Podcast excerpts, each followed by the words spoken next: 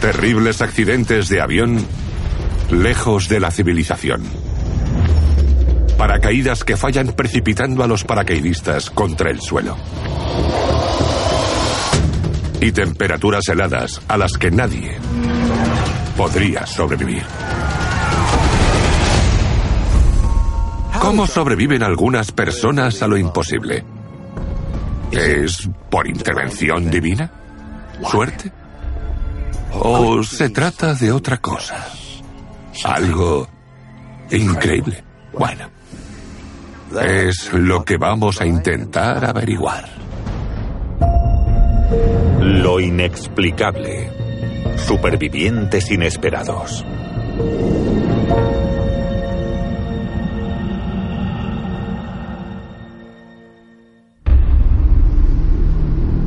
Ciudad Ho Chi Minh, Vietnam. Noviembre de 1992. La banquera Annette Jerfkens, su prometido y otros 29 pasajeros suben a bordo de un pequeño avión rumbo a la ciudad costera de Natram para pasar unas vacaciones. Pero lo que supuestamente iba a ser un vuelo corto y rutinario está a punto de convertirse en una pesadilla. Cuando vi el avión no quise subir porque me parecía muy pequeño. Soy muy claustrofóbica y dije, no pienso subir a ese avión. No voy a entrar ahí, es viejo y sobre todo pequeño. Y mi prometido me dijo, bueno, no te preocupes, solo son 55 minutos. Hazlo por nosotros. Tengo planeadas unas vacaciones increíbles y sabía que ibas a protestar por esto, pero por favor, hazlo. Embarcamos por la parte de atrás del avión. Nos sentamos y nos dijeron que nos abrocháramos los cinturones. Yo me lo puse, pero me apretaba tanto que me sentía agobiada, así que me lo quité. El avión despegó y durante los 30 minutos siguientes me dediqué a contar los minutos. De repente, en el minuto 50 sufrimos una caída enorme. La gente empezó a gritar y mi prometido me dijo, esto no me gusta nada. Luego hubo otra.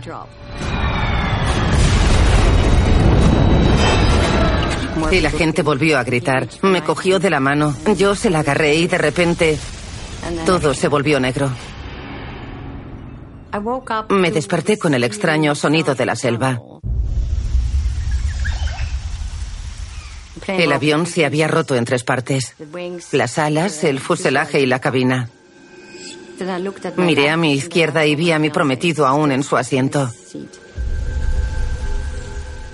Estaba muerto.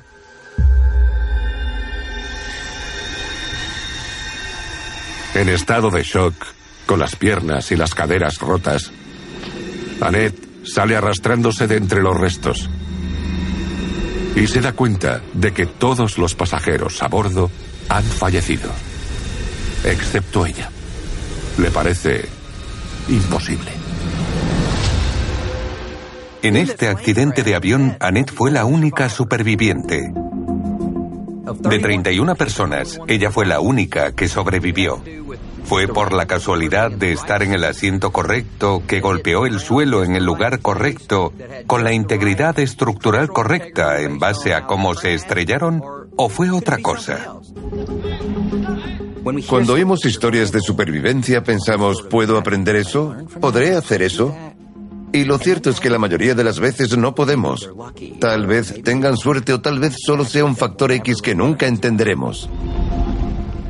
Sabemos cuáles son los lugares más seguros para sentarse en un avión y que por norma general los cinturones de seguridad no salvarán en caso de accidente. Pero este fue el único caso en el que no abrocharse el cinturón de seguridad le salvó la vida. ¿Quién podría haberlo previsto? Hay muchas variables en juego.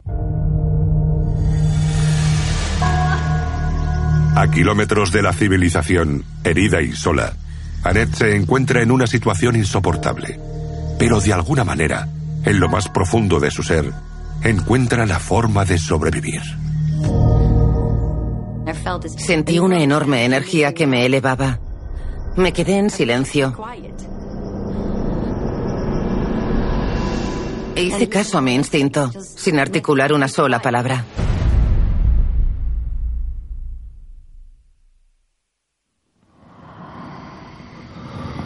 Expulsé todo el aire.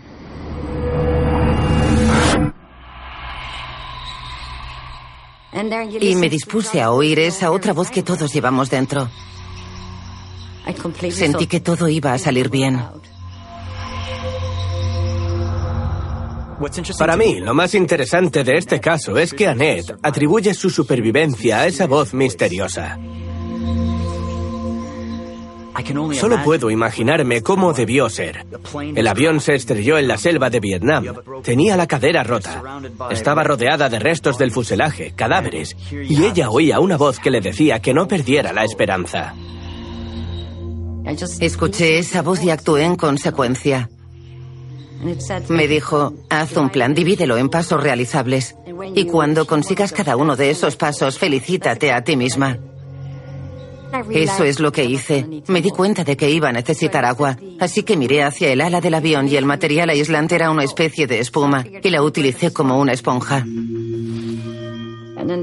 Hice siete cuencos y los puse en fila para cuando lloviera. Y llovió, llovió a cántaros. Me alegró mucho cuando se llenaron mis cuencos de agua. Me supo como el mejor champán del mundo. Sobrevivió al accidente de avión, pero quizás lo más notable es que pudo sobrevivir ocho días en la selva sin preparación ni experiencia previa, además de su terrible estado. Por supuesto, ser la única superviviente es algo increíble, pero la verdadera historia de supervivencia ocurre después, gracias a una voz que la va guiando. Esto demuestra que sabemos muy poco sobre lo que sucede en este tipo de encuentros y situaciones. En la tarde del octavo día, de repente aparecieron unos hombres en la montaña. Me mostraron una lista de pasajeros y tuve que señalar mi nombre. En ese momento me di cuenta de lo increíble que fue que me encontraran. Puede que fuera la casualidad lo que le permitió a Annette sobrevivir al horrible accidente. Pero, ¿qué era esa supuesta voz que le indicó todo lo que debía hacer para sobrevivir? Muchas personas, cuando se ven envueltas en situaciones peligrosas, dicen que oyen una voz que les dice lo que deben hacer a cada paso. Pero científicamente no sabemos de dónde vienen esas voces interiores que nos ayudan a salir airosos de esas situaciones.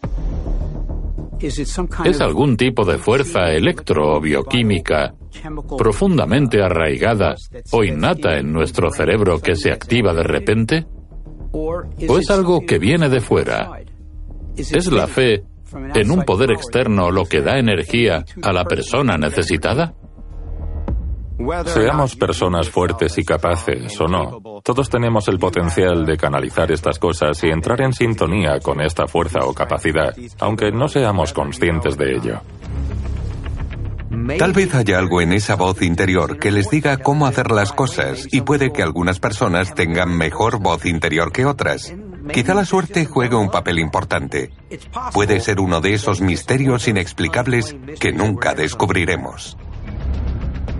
Todos tenemos esa voz dentro de nosotros. Podemos escucharla. Y en situaciones extremas siempre está ahí para ayudarnos. Solo hay que oír esa voz y guardar silencio. Está ahí, está ahí. ¿Consiguió Annette Jerfkens sobrevivir a un accidente mortal gracias a la suerte? ¿Un simple giro del destino? ¿O había algo dentro de ella, una reserva oculta de fuerza de voluntad que le dio los medios para seguir con vida? Es una pregunta interesante, y hay algunos que creen que la respuesta se puede encontrar analizando los relatos de personas que también han encontrado el modo de engañar a la muerte utilizando una fuerza sobrehumana. Melbourne, Australia, 1 de agosto de 2013. Sobre la ciudad, Brad Guy, de 22 años, está emocionado por hacer su primer salto en paracaídas. El autoproclamado adicto a la adrenalina quiere superar todos sus límites, pero pronto descubrirá que esta será la caída de su vida. Me dieron la oportunidad de elegir desde qué altitud quería saltar y decidí ir lo más alto posible, que era de 4.500 metros, muy alto. Así que mi instructor me explicó qué sentiría al saltar y qué debía hacer para garantizar la máxima seguridad. Luego me preguntó si tenía alguna pregunta. Creo que estaba tan nervioso que hice el típico chiste de espero que mi paracaídas se abra. Recuerdo que cuando se abrió la puerta desvencijada del avión, mi instructor empezó a acercarse. Estaba aterrorizado y finalmente mi instructor dijo, 3, 2, 1, salta. Y nos empujó. Caíamos tan rápido que ni siquiera podía comprenderlo. Solo esos 4, 5, 7 segundos de caída libre. Estaba eufórico, es indescriptible.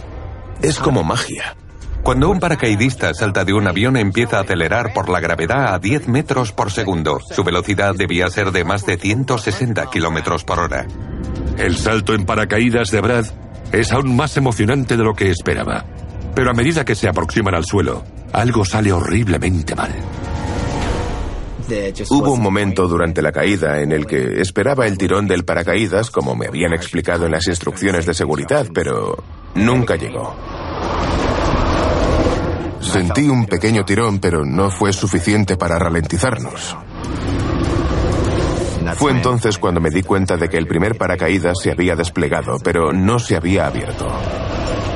Y el paracaídas de emergencia se había atascado en el primero. Debido a que estaban enredados, nuestra velocidad no disminuía. Estábamos cayendo al suelo desde 4.500 metros de altitud. Me entró el pánico. Todo lo que podía ver era la Tierra acercándose cada vez más. Y sabía que iba a morir.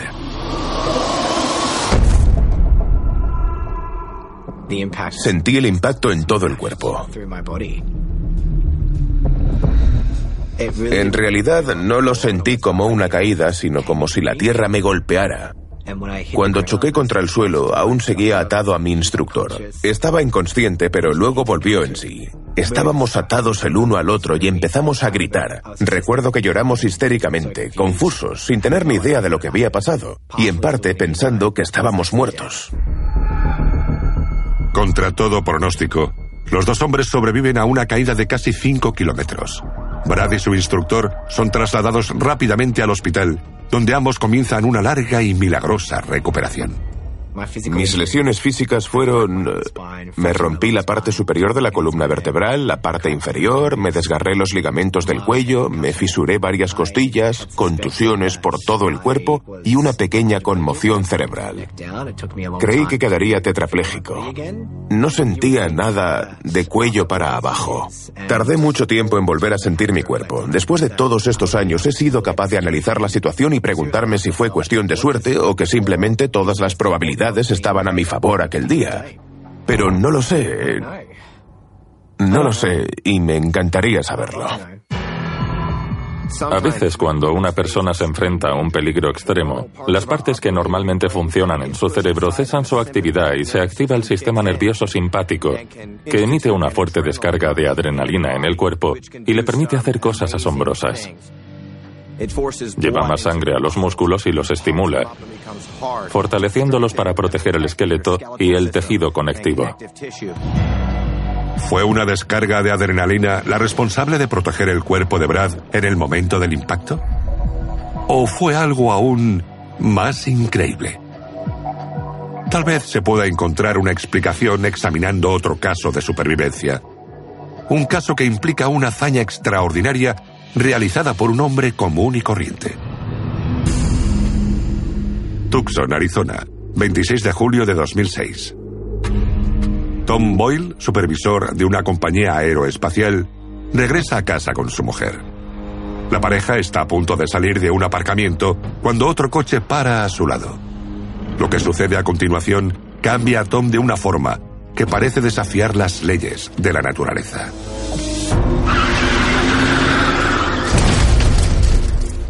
El conductor me adelantó para salir del aparcamiento y al acelerar atropelló a un ciclista, arrastrándolo bajo el vehículo. Salí del coche, fui corriendo tras el Camaro y al acercarme vi que había un chico debajo con su bicicleta pidiendo ayuda y diciendo a la gente que por favor le quitara el coche de encima. Y reaccioné. Mientras el chico grita, Tom no tiene tiempo para pensar. Una poderosa fuerza cobra vida dentro de él. Una fuerza que permite a Tom hacer lo imposible. Me puse tan nervioso y me sentí tan obligado a ayudar que levanté el coche por un lado. Cuando empecé a levantarlo, oí que el ciclista decía, más arriba, más arriba, señor, por favor, más arriba. Así que lo hice. Lo sostuve todo lo que pude y pensé, no lo sueltes. Y afortunadamente pudimos sacarlo. Mido 1,90. En ese momento pesaba 125 kilos.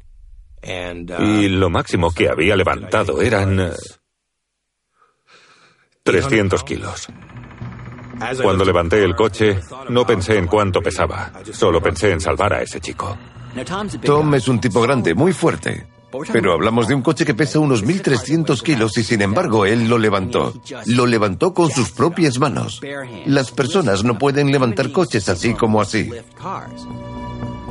Estas situaciones en las que la gente se las arregla para llevar a cabo hazañas sobrehumanas como levantar un coche son muy raras.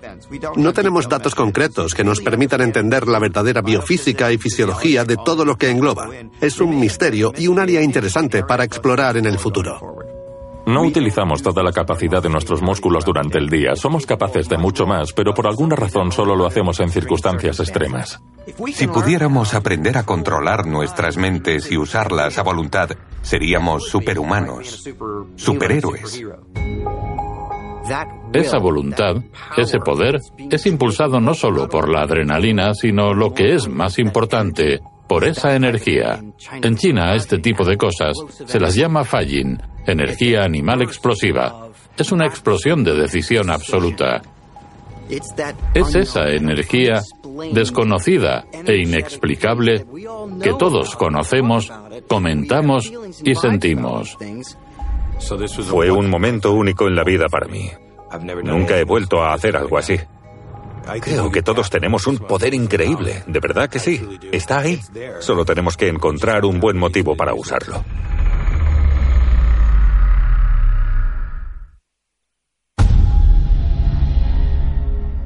A veces la diferencia entre una muerte segura y la supervivencia no la marca solo la adrenalina, algo que ya está en nuestro cuerpo, sino otra cosa. Algo que nunca esperaríamos que pudiera mantenernos vivos. Southampton, Inglaterra, 10 de abril de 1912. El Titanic zarpa en su viaje inaugural con destino a Nueva York. Apodado insumergible, el buque de más de 46.000 toneladas ofrece a los pasajeros lo último en confort transatlántico. Pero lo que los hombres, mujeres y niños que viajan a bordo no saben ni sospechan es que el Titanic nunca llegará a su destino. El Titanic llevaba 2.208 pasajeros a bordo y 891 de ellos eran tripulantes. El Titanic no solo era el transatlántico más grande y lujoso de la época, sino que también estaba considerado una especie de milagro industrial. Era el objeto en movimiento más grande de la historia de la humanidad.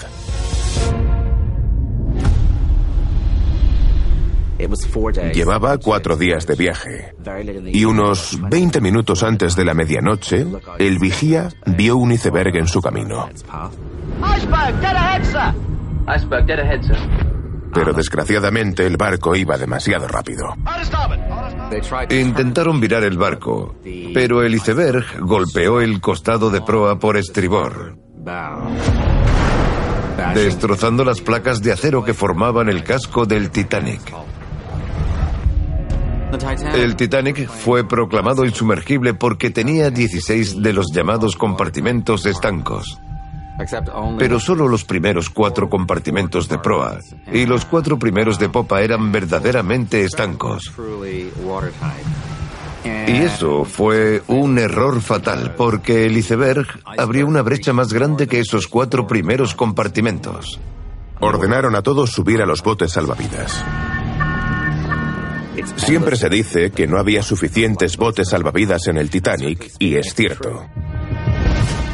Cada pasajero y cada miembro de la tripulación pasó de la complacencia a la preocupación y finalmente al pánico en un momento diferente. Mientras el pánico se extiende por las cubiertas del Titanic, los hombres se apresuran a colocar a sus mujeres e hijos en botes salvavidas. Muchas almas desafortunadas eligen arriesgarse saltando por la borda a las frías aguas del Atlántico Norte. No vivieron mucho tiempo. Es decir, con la notable excepción de un hombre, Charles Joggin, el panadero jefe del barco. Charles Joggin estaba durmiendo en su litera cuando el Titanic chocó contra el iceberg.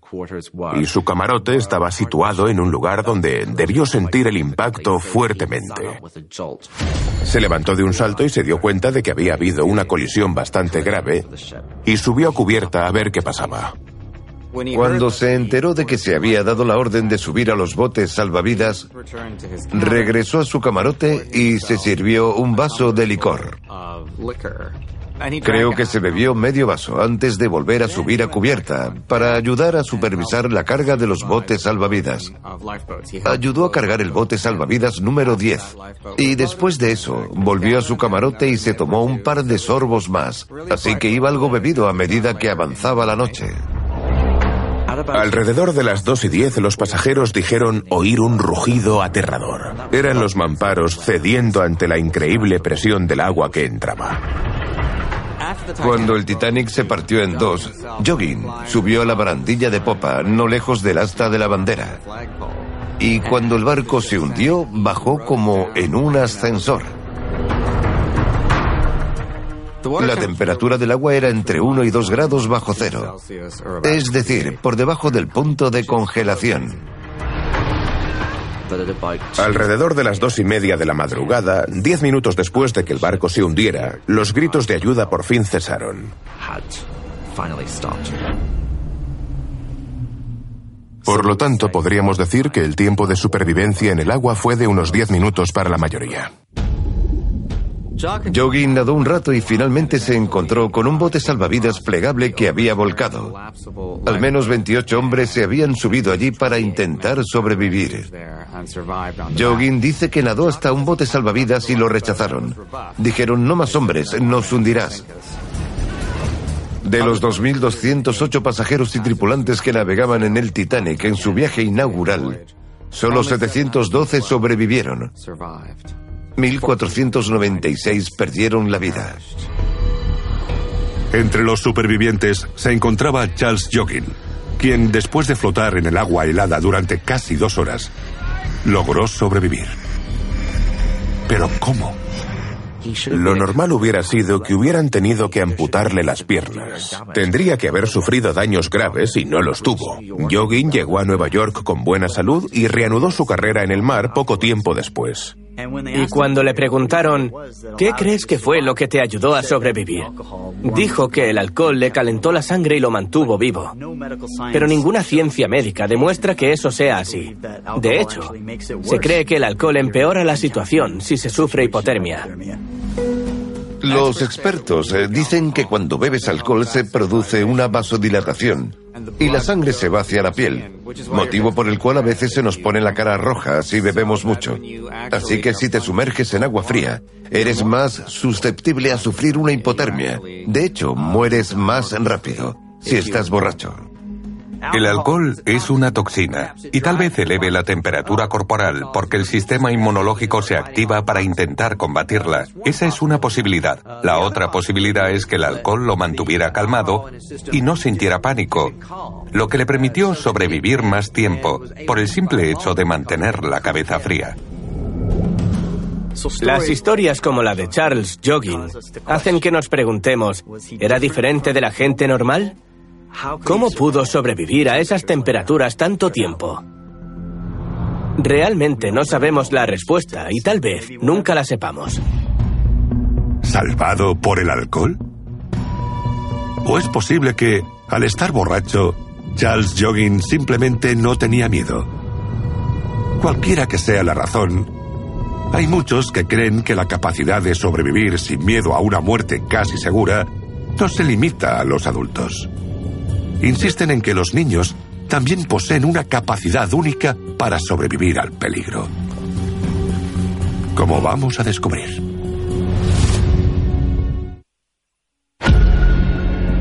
Wolawa, Oregón, abril de 1986. Cody Sigi, de seis años, está con su familia de picnic en el Bosque Nacional Wolawa Whitman. El niño está jugando con su hermana mayor entre los árboles y se separa de ella. Cuando intenta volver al picnic, se da cuenta de que no puede. En un momento dado, mi hermana dijo que hacía un buen rato que no veía a mi hermano. Después de unos minutos, cuando mi hermano seguía sin aparecer, empezamos a llamarlo. Pensamos que así saldría del bosque inmediatamente, pero no hubo respuesta. Todos los adultos, mi hermana y yo empezamos a buscarlo, gritando su nombre para llamar su atención. Cuando dieron las 3 de la tarde, Cody llevaba una hora y media desaparecido.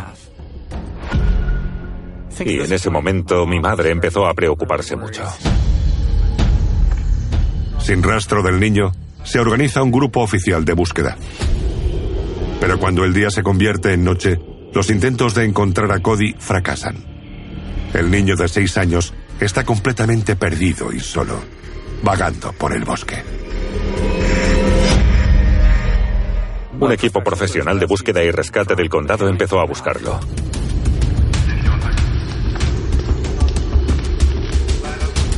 Y lo primero que hicieron fue recorrer las carreteras de la zona gritando su nombre. Alertaron a los pilotos locales para que sobrevolaran la zona. Era una situación aterradora para nosotros. A la mañana siguiente, mi abuela recibió una llamada telefónica diciendo que lo habían encontrado. Y fue una gran noticia. Sentimos un gran alivio. Mi lógica de seis años era que si podía llegar a casa y meterme en la cama, no me metería en problemas y todo iría bien. Así que cuando salió el sol, salí del área boscosa de la meseta, miré hacia abajo y vi un valle con algunas casas. Empecé a bajar y me encontré con una chica. Me convenció para que entrara en una casa y me quedé completamente dormido en el sofá. Cuando me desperté, estaba allí el sheriff del condado. Me llevó a casa de mis abuelos y más tarde llegaron mi madre y mis hermanos. En ese momento, supe que estaba en casa. En los días posteriores a su supervivencia, el viaje de Cody por el bosque nacional Wolawa Whitman, de regreso a la civilización, acaparó todos los titulares del país. Pero la historia plantea más preguntas que respuestas. ¿Cómo soportó un niño tan pequeño temperaturas gélidas, un terreno tan hostil y una caminata de casi la distancia de una maratón? Cody estuvo desaparecido desde primera hora de la tarde hasta las 8 de la mañana siguiente, unas 15 o 16 horas. Y de alguna manera, en ese periodo de tiempo, recorrió 30 kilómetros por un terreno escarpado en un área en la que nunca había estado de noche. Me sorprende que tuviera la convicción de caminar en la dirección correcta porque, de algún modo, lo sabía. Para cuando oscureció ya había caminado unos 5 o 6 kilómetros. Y con seis años era lo más lejos que había caminado en toda mi vida. Encontré un camino bastante grande, pero llegué a una bifurcación y tuve que tomar una decisión.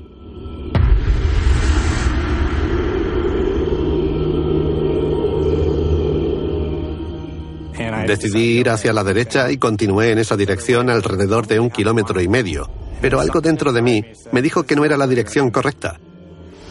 Me daba miedo ir por allí. No sé por qué. Así que me di la vuelta. Y una vez que decidí caminar en la otra dirección, no recuerdo haberlo cuestionado. Un adulto habría pensado en todos los miedos, los errores y las cosas malas que podrían suceder, mientras que el niño solo sabía que estaba en problemas y tenía que salir de allí. Pero, ¿y si es algo más que la falta de autoconciencia de un niño lo que le permitió a Cody llegar a casa con vida? ¿Y si hay una explicación más sobrenatural? Por alguna razón sabía que iba por el camino correcto. ¿Era porque había habido mucha actividad en ese sendero y él pudo captar esa energía? Fuera lo que fuera lo que sintió, confió en ello y siguió adelante. Todos estamos conectados a nuestro guía superior y de hecho recibimos mensajes de nuestros guías diariamente. Ese sistema de guía interno nos mantiene en el camino correcto diciéndonos qué hacer a cada paso. La razón por la que Cody permaneció tranquilo y no entró en pánico es porque sintió la presencia de su guía espiritual o quizás de su ángel guardián protegiéndolo, guiándolo, diciéndole que caminara de regreso a un lugar seguro. Los niños se sienten muy cómodos con estos sentimientos, tienen una sensación y actúan en consecuencia. No hay duda de que desafié todo pronóstico. Seguramente la ciencia diría que un niño de seis años es incapaz de algo así, pero yo lo hice. La mayoría de la gente no se encuentra en ese tipo de situaciones a los seis años. Cody Sigi sobrevivió a algo que habría desafiado a cualquier adulto. Pero su batalla contra la naturaleza sugiere que los niños tienen un don innato para la supervivencia, por más contrario a la intuición que eso pueda parecer. Los expertos en supervivencia dicen que sí y también afirman que algunas personas tienen habilidades de supervivencia aún más extraordinarias, incluida la habilidad de evitar el peligro al sentirlo antes de que ocurra.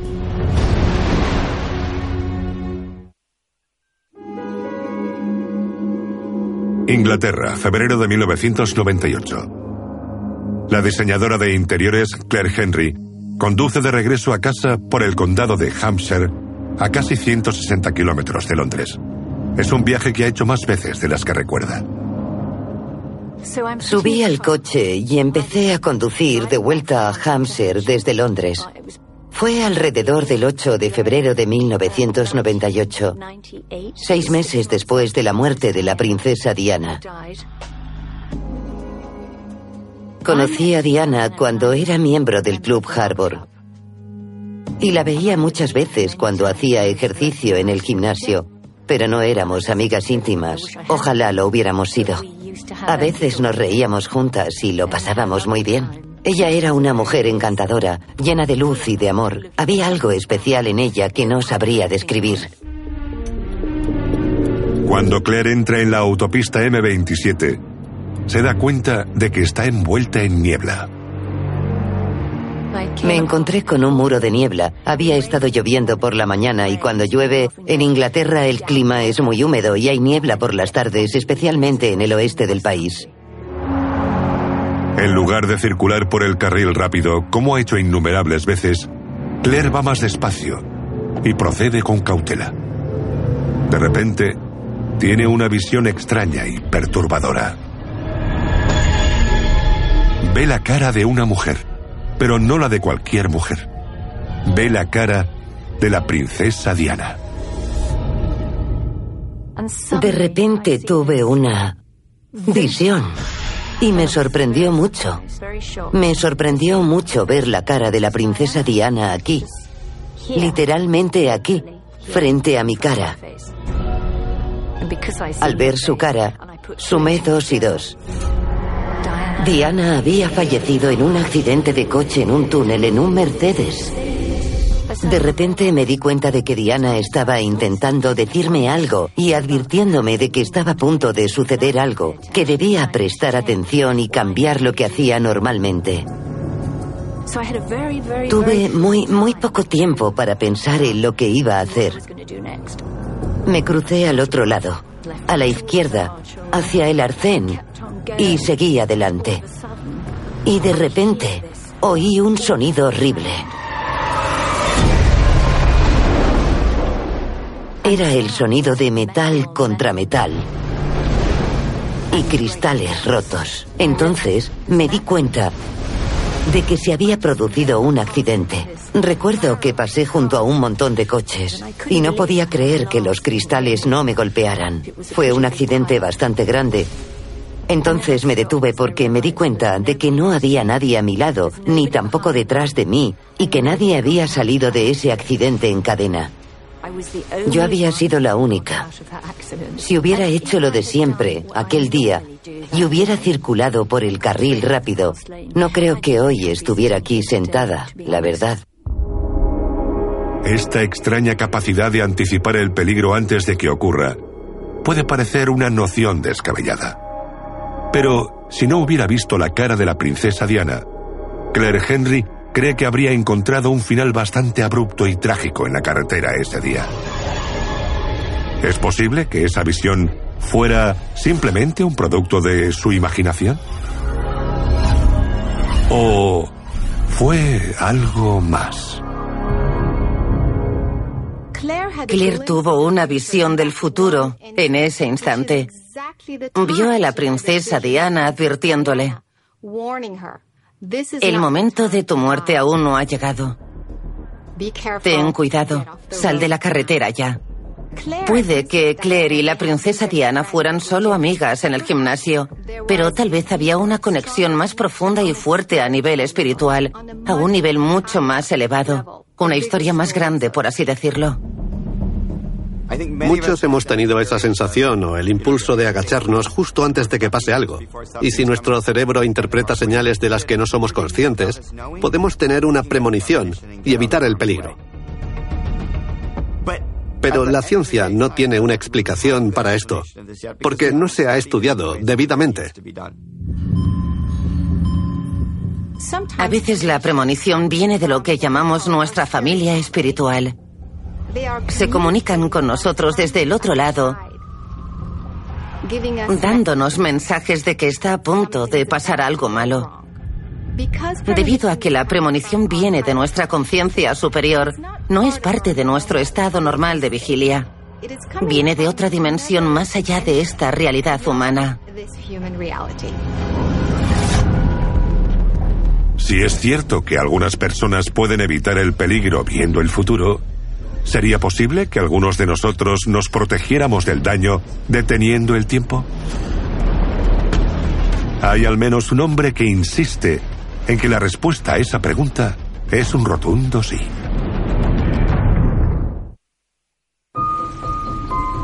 Ragged Falls, Ontario, verano de 1995. David Whitehead, de 13 años, está pasando el rato con sus amigos en un río, disfrutando del sol y de la vida al aire libre. Pero lo que pasa a continuación no tiene nada de divertido. Empezamos a jugar a verdad o desafío y tuve la sensación de que el siguiente reto de mi amigo iba a ser saltar al río. No me pareció una buena idea, pero lo hizo de todos modos. Saltó al agua. Inmediatamente fue arrastrado hacia las cataratas. Eran muy rocosas y con bordes irregulares. Si caía, acabaría aplastado en el fondo. No sé qué pasó, pero algo se activó dentro de mí y supe que mi amigo iba a morir. En un instante, David reaccionó al darse cuenta en ese mismo momento de que poseía la extraordinaria capacidad de ralentizar el tiempo. Recuerdo lo sucedido con todo lujo de detalles hasta el día de hoy. El tiempo se detuvo. Todo parecía ralentizarse. Recuerdo que todo parecía ir a cámara lenta. Y por suerte, pude agarrarme a una de las rocas. Me sujeté fuertemente.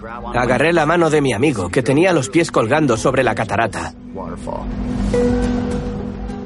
Y lo único que me pasaba por la mente era, no lo sueltes, no lo sueltes, no lo sueltes.